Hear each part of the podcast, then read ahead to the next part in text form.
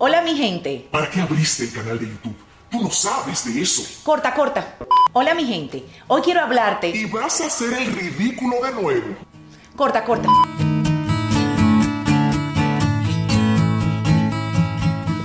Hola mi gente. ¿Te has hecho consciente de esa vocecita interior que nos acompaña día y noche, juzgando todo lo que hacemos y dejando de hacer, criticando cuando cometemos errores, pisoteando nuestros sueños, domina nuestros pensamientos y si no nos hacemos conscientes puede controlar nuestra vida? Hoy te hablaré del juez interno y de algunos consejos para que puedas dominarlo a él en lugar de que él te domine a ti. Toda esta información la saco de mi libro preferido, Los Cuatro Acuerdos, de Miguel Ruiz. Y quiero hablarte primero de la domesticación del ser humano, para que puedas entender de dónde nace el juez interno. Si tienes o has tenido alguna vez una mascota, sabes que hay un proceso de domesticación para que aprenda a hacer lo que nosotros queramos. ¿Te has puesto a pensar que así como domesticamos a las mascotas, nuestros padres y la sociedad nos domestica a nosotros desde que estamos muy pequeños? Nuestros padres nos transmiten sus creencias, lo que está bien y está mal, y lo que la sociedad espera de nosotros. Sentimos miedo al rechazo y eso no nos hace libres. Cada vez que hacemos algo en contra de nuestras creencias, que siempre pensamos que son ciertas y no necesariamente lo sean, viene ese juez a criticarlo todo, a decirnos que somos culpables de lo mal que lo hicimos, de que merecemos ser castigados. Y esa voz nos acompaña todos los días. ¿Cómo nos afecta el juez interno? Nadie te maltrata más que tú mismo. Según el libro de los cuatro acuerdos, el límite de maltrato que tolerarás de los demás es el mismo a que te sometes tú mismo. Si alguien llega a maltratarte un poco más de lo que lo haces tú, probablemente te alejes de esa relación.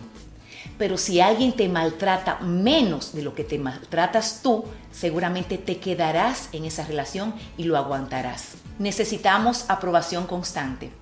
Necesitamos que los demás nos acepten porque nosotros mismos no lo hacemos.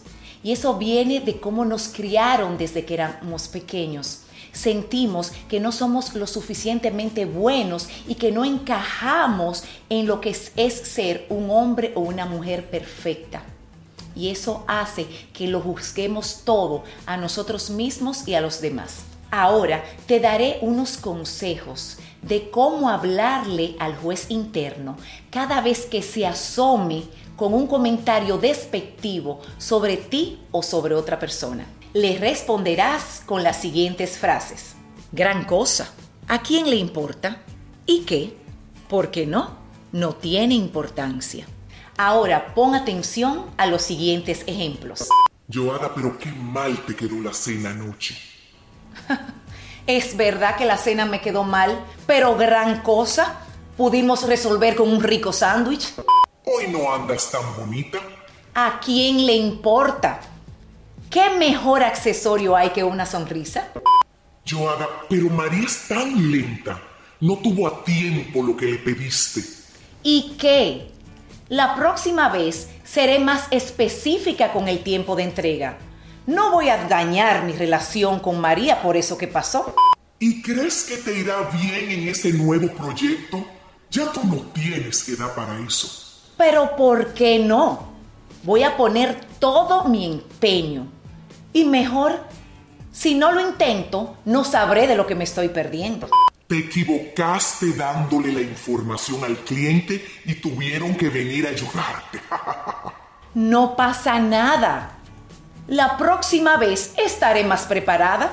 Gracias a Dios que vino mi compañero y me ayudó. Seguiré siendo tan dura conmigo misma ¿Me seguiré castigando por cada error que cometa?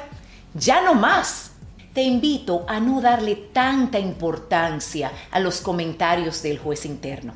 Sí es lógico que quieras mejorar, pero no te maltrates. Eres un ser único en constante evolución y aprendizaje.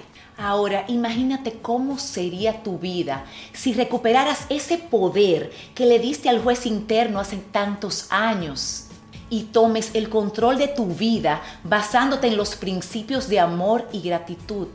Ya no te juzgues tanto ni juzgues a los demás. Te invito a que escribas estas cinco afirmaciones en un papel con marcador y la pongas en un lugar de la casa que la puedas ver. El punto es que tomes el control de tu mente y le quites poder al juez. Ahora te toca a ti. Manos a la obra. Y... Hasta la próxima. Soy Joada Silis, speaker motivacional creadora de contenido de autoestima y propósito de vida, enfocado a personas ocupadas que desean conectar consigo mismas. He creado este canal especialmente para ti. Te invito a suscribirte, ver todos mis videos y quiero que conversemos por los comentarios.